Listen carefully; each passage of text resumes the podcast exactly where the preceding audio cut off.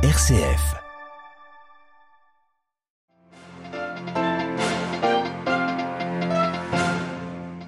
Le pape n'oublie pas la Syrie, l'a longuement évoqué ce matin en rencontrant les membres du synode de l'église grecque Melkite actuellement à Rome. On y revient juste après les titres.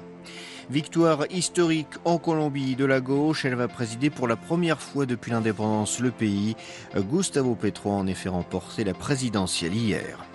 Journée mondiale des réfugiés, nous parlerons des migrants subsahariens qui se retrouvent coincés au Maroc sur la route vers l'Europe. Nous le ferons avec le secrétaire général de Caritas Internationalis. Le Bangladesh, de nouveau frappé par des inondations. Cette fois, c'est la mousson qui est responsable de la montée des eaux. Près de 60 personnes ont déjà perdu la vie. Radio Vatican, le journal, Xavier Sartre. Bonjour, une nouvelle fois donc le pape François lance un appel pour ne pas oublier la guerre en Syrie et le drame des Syriens, une population mise à genoux par 11 ans de guerre. Dans son discours aux membres du synode de l'église grecque melkite reçu ce matin au Vatican, François a partagé sa préoccupation pour le pays bien-aimé et martyr. Adélaïde Patrignani. Le pape a d'abord tenu à avoir des mots pour les milliers de morts et blessés depuis mars 2011 et le début de la guerre en Syrie, et aussi en cette journée mondiale des réfugiés pour les millions de personnes que la guerre a mis sur la route de l'exil, s'attristant de l'impossibilité, notamment pour les jeunes, de commencer la reconstruction.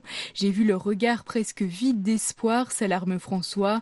Nous ne pouvons pas permettre que la dernière étincelle d'espoir leur soit enlevée, ajoute-t-il, renouvelant son appel aux autorités et à la communauté internationale pour trouver une solution juste et équitable au drame syrien. Aux évêques de l'église grecque melkite, François demande d'exercer leurs compétences avec sagesse. Les éparchies grecques melkites sont dispersées dans le monde. Elles représentent ainsi un défi ecclésial mais aussi culturel et social. Le pape qui appelle à un témoignage héroïque et généreux et exhorte les prélats à s'interroger sur le style synodal, sur la capacité de vivre la communion de prière et d'intention entre eux et avec le patriarche, mais aussi avec les prêtres, diacres, religieuses et religieux et les fidèles laïcs. Enfin, François a lancé un avertissement, celui de se méfier des bavardages, un vice qui ronge l'Église, et plutôt de rechercher l'unité. Adélaïde Patrignani. Et concernant la Syrie, vous pouvez également écouter l'entretien que Radio Vatican a eu avec le cardinal Zenari, le nonce apostolique à Damas, sur notre site internet www.vaticannews.va, où nous retrouvez tout simplement ce soir dans le journal de 18h en direct. Toujours concernant la Syrie, des membres de l'organisation de l'État islamique ont tendu une embuscade près de Raqqa, des combattants pro-régime, des soldats ou des miliciens, ça n'a pas été précisé. Au moins 15 d'entre eux ont été tués, plusieurs autres blessés dans l'attaque du bus qui les transportait. C'est ce que rapporte l'Observatoire syrien des droits de l'homme. Les médias officiels syriens évoquent, eux, la mort de 13 personnes, dont deux civils. C'est historique. La Colombie, pour la première fois depuis son indépendance, sera présidée par un homme issu de la gauche. Gustavo Petro, ancien guerriero et économiste, ancien maire de Bogota, la capitale, a été élu hier à l'issue du second tour de la présidentielle. Sa vice-présidente présente elle aussi un profil inédit dans la vie politique colombienne à ce niveau de responsabilité. C'est une afro-colombienne, féministe et écologiste. Tous deux sont issus de milieux modestes.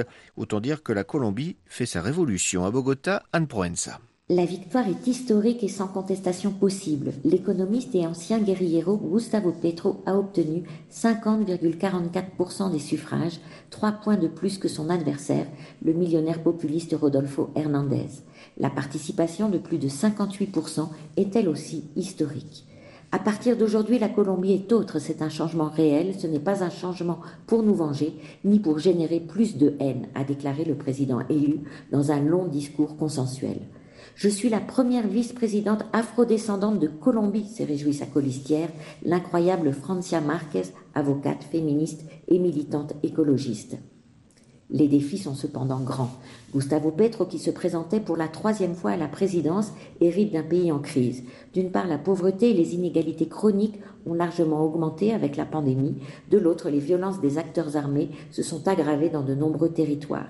En attendant son investiture le 7 août, le nouveau président a remercié la marée juvénile et féminine qui a contribué à sa victoire.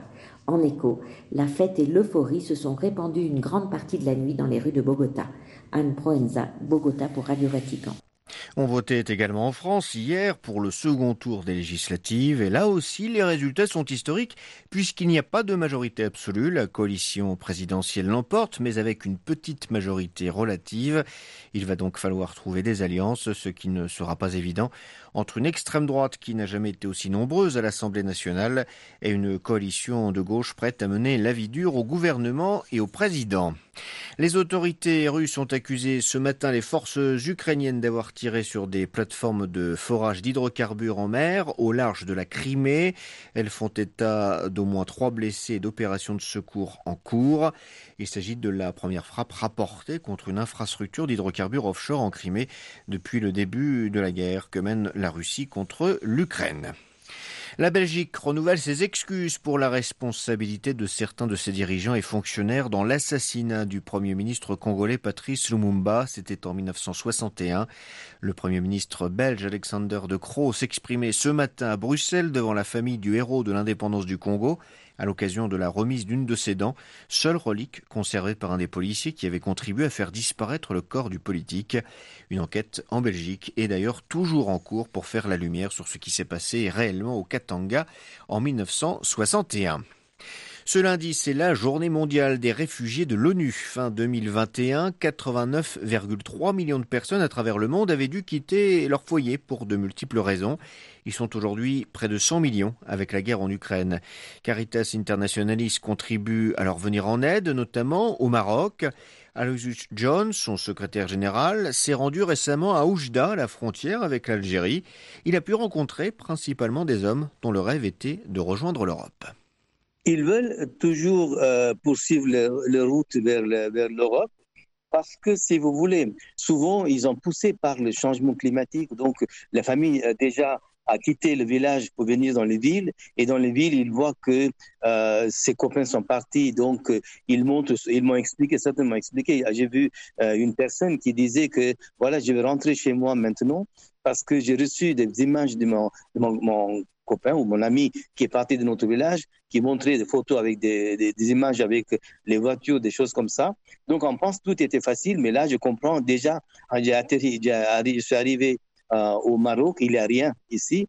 Déjà la précarité et la souffrance, j'ai envie de retourner.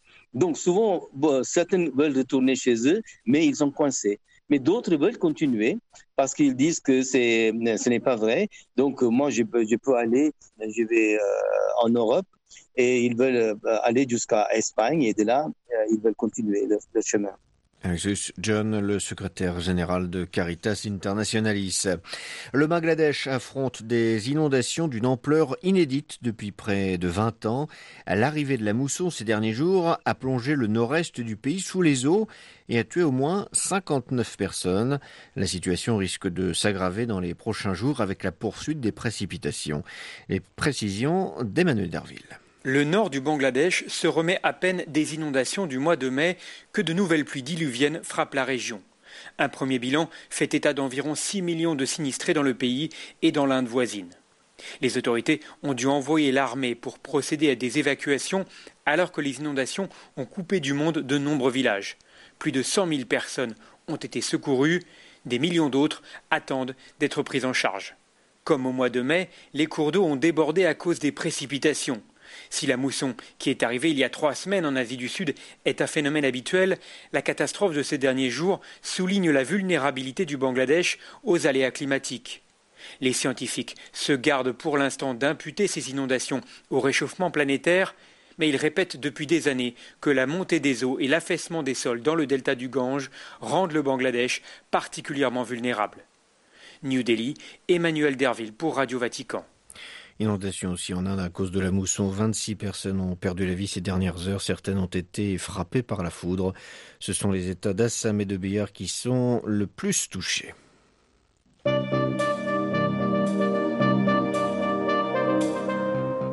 Voilà, c'est la fin de cette édition. Prochain retour de l'actualité en langue française, ce sera ce soir à 18h, heure de Rome, en compagnie de Marie Duhamel. Euh, d'ici là, vous pouvez nous retrouver sur notre site internet www.vaticannews.va ou sur notre page Facebook ou notre compte Twitter. Excellente journée à toutes et à tous.